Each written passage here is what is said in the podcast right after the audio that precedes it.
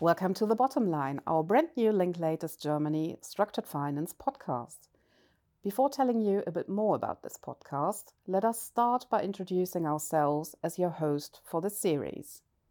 I'm Jördis Heckt-Harbeck, a counsel in the Linklaters Germany Structured Finance team with a focus on securitization and other asset based financing products. I'm joined by my colleague Kai. Hi, my name is Kai Ackermann.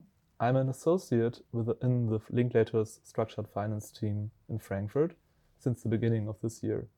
However, I've been in finance since I started at Linklaters in 2018 as a legal support. Jördis, what is this podcast about? This podcast series evolves around financing options, market trends, and related hot topics for companies in every stage, from startups to established market participants and their financiers, from first time issuers to first time in Germany financiers. For each topic, we will be focusing on the basics, the bottom line, and identify five key points to take away for the listener. Of course, you will not only hear us speaking. In each episode, one of us will host and be joined by an expert for the relevant topic, be that one of our colleagues or one of our clients providing first hand experience. From the series, please do not expect a super technical deep dive into each legal aspect of a topic. Our intention is rather to provide a concise 10 to 15 minutes introduction giving you food for thought, which can be followed up by a personal chat with us or our guests to your liking. One could ask the question why we are recording this podcast, as there are already many talks, presentations, and articles out there.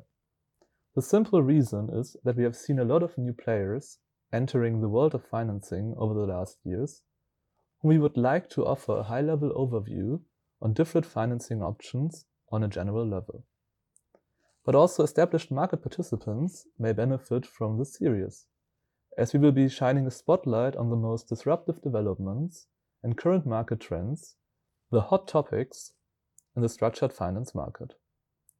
Our series shall by no means be understood to provide legal advice, but rather to inform in the form of a simplified overview on the options that we see in the market and the trends that we consider most relevant we intend to pleasantly surprise you with a new captivating episode every second month starting from tomorrow. As a sneak peek to our first ever episode, we will be talking to you about how you can finance your company on the basis of customer receivables in the form of a securitization. We are very much looking forward to embark on this journey together with you. If you have any wishes with respect to topics we should cover, please let us know.